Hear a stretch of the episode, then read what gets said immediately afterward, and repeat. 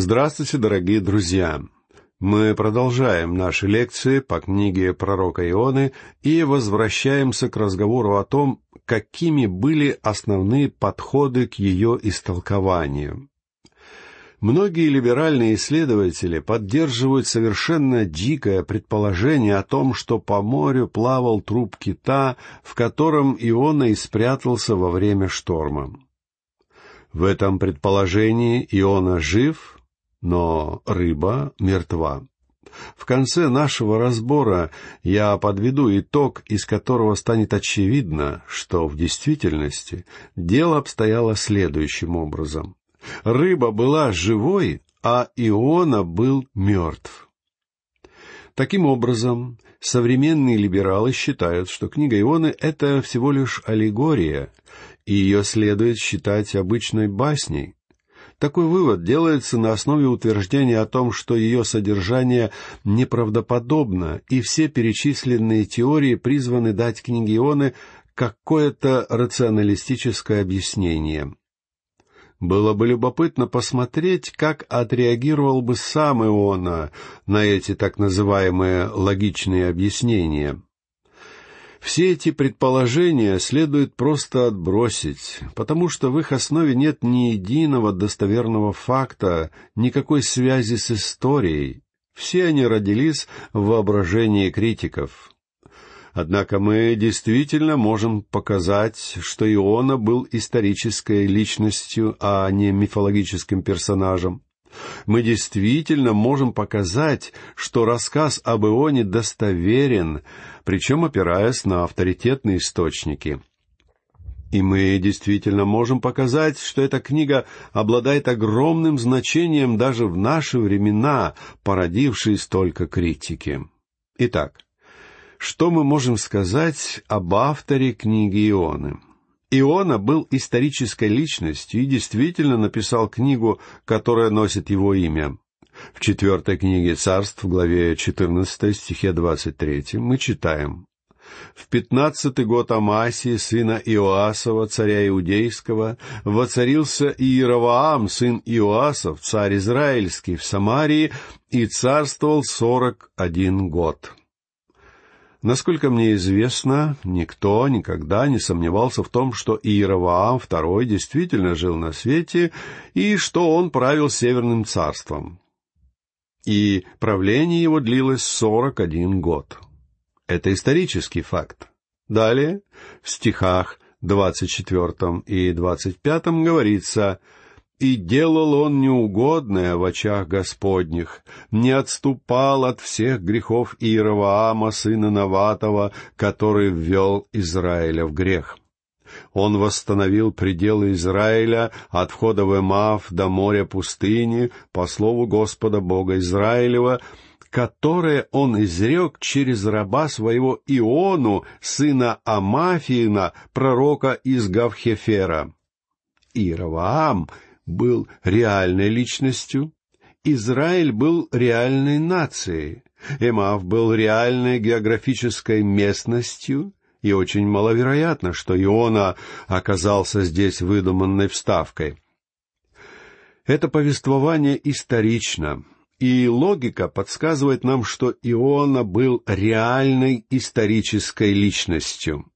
Конечно, можно сказать, что речь здесь идет о другом Ионе, Однако разумно ли считать, что было два ионы, чьих отцов звали Амафия, и оба из которых были пророками?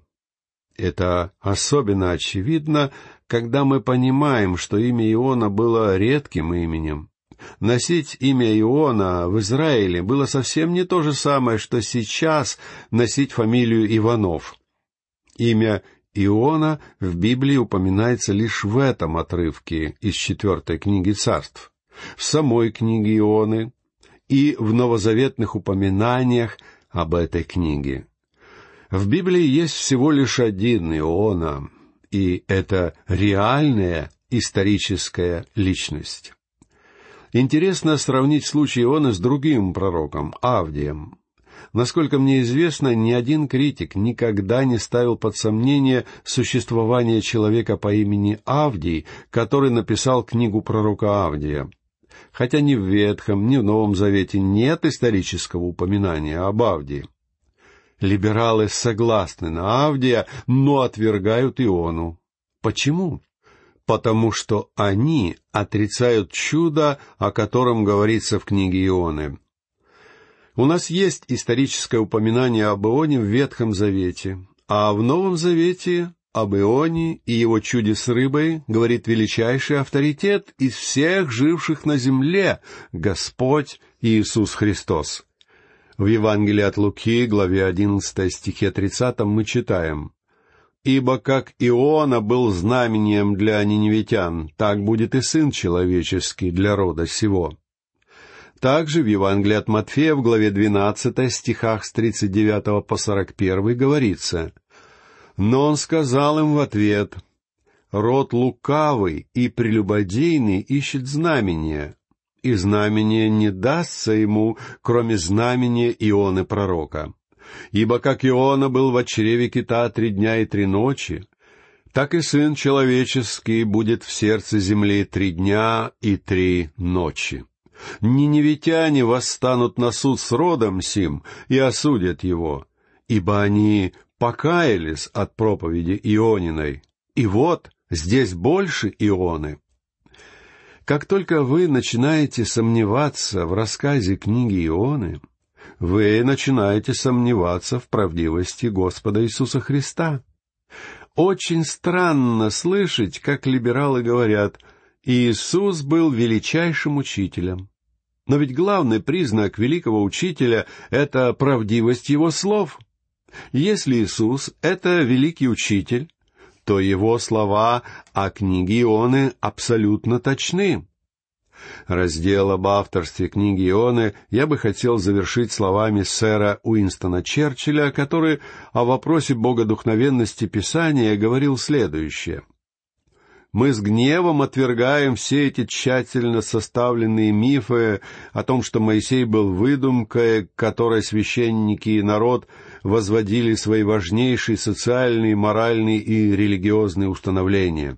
Мы верим, что самый научный взгляд, самая рациональная и современная точка зрения будет удовлетворена, если мы примем библейскую историю буквально, нас не волнуют тома ученых-рационалистов. Мы уверены в том, что все произошло именно так, как об этом говорится в Священном Писании. Итак, мы начинаем разговор о содержании книги Ионы. Иона был пророком, но его маленькая книга — это не пророчество — это личное повествование о главном событии жизни Ионы, изложенное им самим. В этом рассказе присутствуют две смысловые линии. Во-первых, здесь мы видим миниатюрное изображение израильского народа в период Великой Скорби, изображение того, как Бог сохранит свой народ, те 144 тысячи людей, которые запечатлены его печатью в книге Откровения. Во-вторых, мы видим здесь поразительное учение о воскресении Иисуса Христа. Книга Ионы фактически пророчествует о воскресении. Сам Господь Иисус сказал, что как Иона был свидетельством ниневитянам, так он сам будет свидетельствовать людям своим воскресением из мертвых. Книга Ионы — это не какая-то небылица, и это очень тревожит современных людей, которые так много говорят, что в книгу Ионы верить невозможно. Эта книга — портрет того, кто воскрес из мертвых, и того престола, на котором пребывает закланный агнец.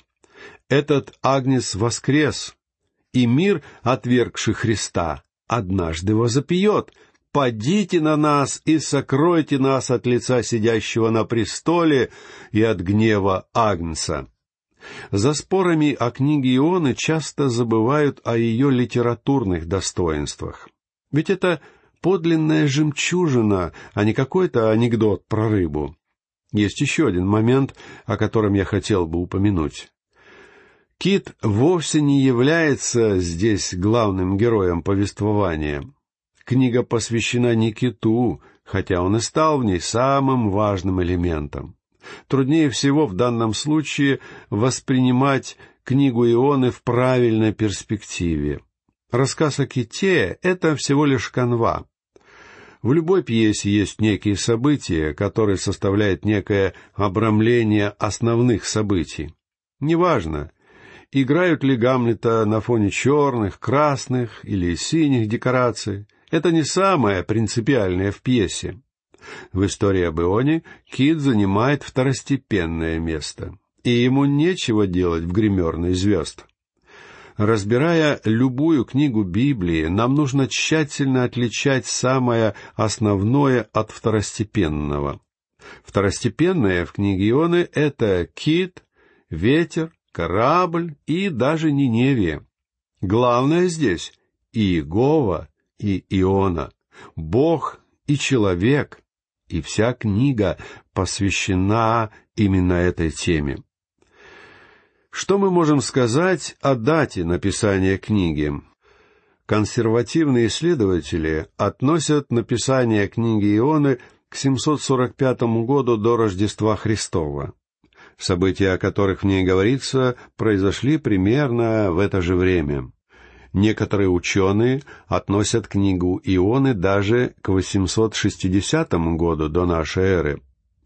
Мне кажется, правильнее всего будет отнести ее к периоду между 800 и 750 годами до нашей эры. Историки признают, что в этот период Ниневия, основанная Немродом, переживала пик своего расцвета, а ассирийская нация была самой великой в мире. Этот народ был повержен около 606 года до нашей эры, Ко временам греческого историка Геродота этот город уже прекратил свое существование. Когда Зенон проезжал через Ниневию, она уже была разорена, Однако путешественник отметил, что ее стены все еще стояли и были высотой в сто пятьдесят футов. Сейчас историки говорят, что стены города были около ста футов в высоту и толщиной около сорока футов мы увидим, что Ниневия была великим городом, как об этом и говорится в книге Ионы. Теперь поговорим о теме книги Ионы. Невнимательный читатель из-за краткости этой книги может подумать, что в ней нет ничего важного, кроме спора о ките. В Библии использовано слово, которое может обозначать любое морское чудовище, а не только кита. Лично я считаю, что это не был кит. В книге Ионы всего четыре очень коротких главы, и она всего лишь вдвое больше по своему объему, чем книга Авдия, самая короткая книга Ветхого Завета. Из-за краткости книги Ионы мы склонны недооценивать ее. Однако ни один из этих трудов мы не должны называть книгами малых пророков так как каждый из них — это маленькая атомная бомба, в которой содержится сила Божья. В книге Ионы присутствует шесть важных тем, о которых мы будем подробно говорить. Во-первых, это единственная книга Ветхого Завета, в которой говорится о воскресении Иисуса Христа. В Ветхом Завете выражены все великие учения христианской веры. Например, книга Исход повествует об искуплении. А в ней говорится об освобождении от греха человека, который приходит ко Христу. В книге «Руфь» изложена романтическая история об искуплении, та ее сторона, которая говорит о любви. В книге «Исфирь» описана история о провидении. В книге Иова мы видим назидание о долготерпении. В книгах Ветхого Завета изложены все великие учения нашей веры, Маленькая книга Ионы учит нас о воскресении Господа Иисуса Христа.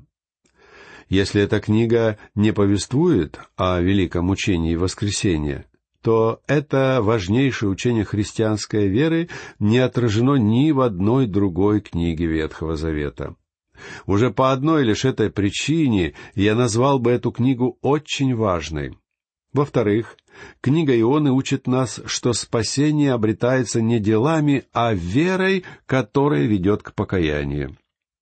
Ортодоксальные евреи читают эту книгу в Йом-Кипур, Великий день искупления. Путь к Богу лежит не через дела праведности, но через кровь и заместительную жертву, совершенную Господом. Самые главные слова книги Ионы находим в ее второй главе, стихе десятом. «У Господа спасение». Спасение совершает Бог. Он воздвиг великое здание нашего спасения. Он его архитектор. Третья, великая цель этой книги заключается в том, чтобы показать, что Божьему плану о благодати ничто не может помешать. Иона отказался отправиться в Ниневию, но Бог все равно донес свою весть до ниневитян. Интересно, что в данном конкретном случае Иона не знал, что будет свидетельствовать о Боге в Ниневии. И все же ему пришлось отправиться туда. Четвертая великая истина книги Ионы заключается в том, что Бог не извергнет нас вон по причине нашей неверности Ему. Возможно, Бог не будет использовать вас, но Он не извергнет вас вон. В футболе есть много запасных игроков. Ведь на скамейке сидит больше футболистов, чем играет на поле. Игрока отправляют в игру только тогда, когда есть уверенность в том, что он внесет в игру нужный вклад. Если у нас с вами нет веры, Бог отправит нас на скамейку запасных. Но мы не снимем нашей формы, и нас никто не прогонит прочь. Как только мы пожелаем вернуться в игру и исполнять его волю, Он позволит нам сделать это. Пятая истина заключается в том, что Бог благ и милостив. Прочтите стих второй, четвертой главы книги Ионы, и вы найдете там самое пронзительное описание Бога во всей Библии. Неправда, что Ветхий Завет показывает нам гневного Бога, а Новый Завет открывает Бога любящего. В книге Ионы Бог вовсе не какая-то мстительная сила. Шестое и последнее великое учение заключается в том, что Бог есть Бог язычников. Когда Бог избрал Авраама, Он сказал язычникам, «Я ненадолго оставлю вас по причине греха, который проник в семью людей. Я приготовлю вам спасение через конкретного человека и целую нацию, и я приведу Искупителя через них. В мир придет Спаситель». Бог приготовил спасение для всех людей. В моей Библии, в начале книги Ионы, я записал стих 29 третьей главы послания к римлянам. Неужели Бог есть Бог иудеев только, а не и язычников? Конечно, и язычников. Книга Ионы открывает нам, что в Ветхом Завете Бог не забывал о язычников. Если Он захотел спасти такую женщину, как блудница Раав, и такую жестокую, злобную нацию, как ассирийцы, жители Ниневии, ассирийской столицы, то я уверен, что Бог действительно всерьез озабочен вопросом о спасении грешников. Существует два подхода к объяснению книги пророка Ионы. Очень часто истолкователи пользуются поразительным сходством между историей Ионы и историей апостола Павла. Как Павел, так и Иона свидетельствовали язычникам. Оба они были ввергнуты в море. Оба свидетельствовали морякам на борту корабля, и оба избавили этих моряков от смерти. Тщательное исследование позволяет выявить и другие схожие моменты. Учитывая поездку в Рим, которую я также считаю миссионерским путешествием, апостол Павел осуществил четыре миссионерские поездки. Четыре главы книги Ионы также можно разделить на четыре миссионерских путешествий пророка. Первое путешествие было в Ките, второе на суше, третье в Ниневии, четвертое привело Иону к самому Богу. Такое подразделение этой небольшой книги вполне оправдано, и все же оно никогда не вызывало у меня чувства удовлетворения, и я постарался составить план книги, не используя сравнение с Павлом. Честно говоря, задача по составлению плана книги Ионы оказалась более сложной, чем составление плана книги Откровения.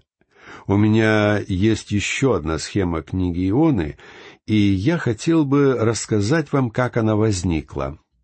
Однажды, много лет назад, я ожидал на вокзале прибытия поезда. Я возвращался в семинарию из другого города, и в то время я работал над составлением плана для каждой из книг Библии. Я довольно рано начал уделять этой теме большое внимание. Однако мне никак не удавалось составить план для книги Ионы. Когда я пришел на вокзал, то обнаружил, что поезд задерживается, и что мне придется ждать его полчаса или даже целый час. И я сделал то же самое, что делают все люди, которые ожидают прибытия поезда или самолета. Я начал прогуливаться по вокзалу. Я подошел к маленькому кафе, потом к табачному ларьку, потом к автомату с газированной водой, затем зашел в вокзальный ресторан — но я не уходил далеко от расписания прибытия поездов. И вот мне пришла в голову интересная мысль. Книгу Ионы можно разделить на части как расписание. В расписании можно найти три важные вещи. Первое — это время и место отправления поезда или самолета — Второе — это место назначения. И, наконец, в расписании мы можем прочесть время прибытия к месту назначения. Я часто путешествую, отправляясь на различные конференции, и каждый раз в дороге мне важно знать три вещи. Время отправления, место назначения и время прибытия. Если мы посмотрим на книгу Ионы как на расписание поездов, то у нас получится такая схема. Глава первая. Отправление Израиль, место назначения Ниневия, прибытие Кит. Глава вторая. Отправление Кит, место назначения Ниневия, прибытие Суша. Глава третья. Отправление Суша, место назначения Ниневия, прибытие Ниневия. Глава четвертая. Отправление Ниневия, место назначения растения, прибытие сердца Божие. Дорогие друзья, наши дальнейшие лекции по книге пророка Ионы мы будем строить, опираясь именно на этот план. А сейчас мне пора проститься с вами.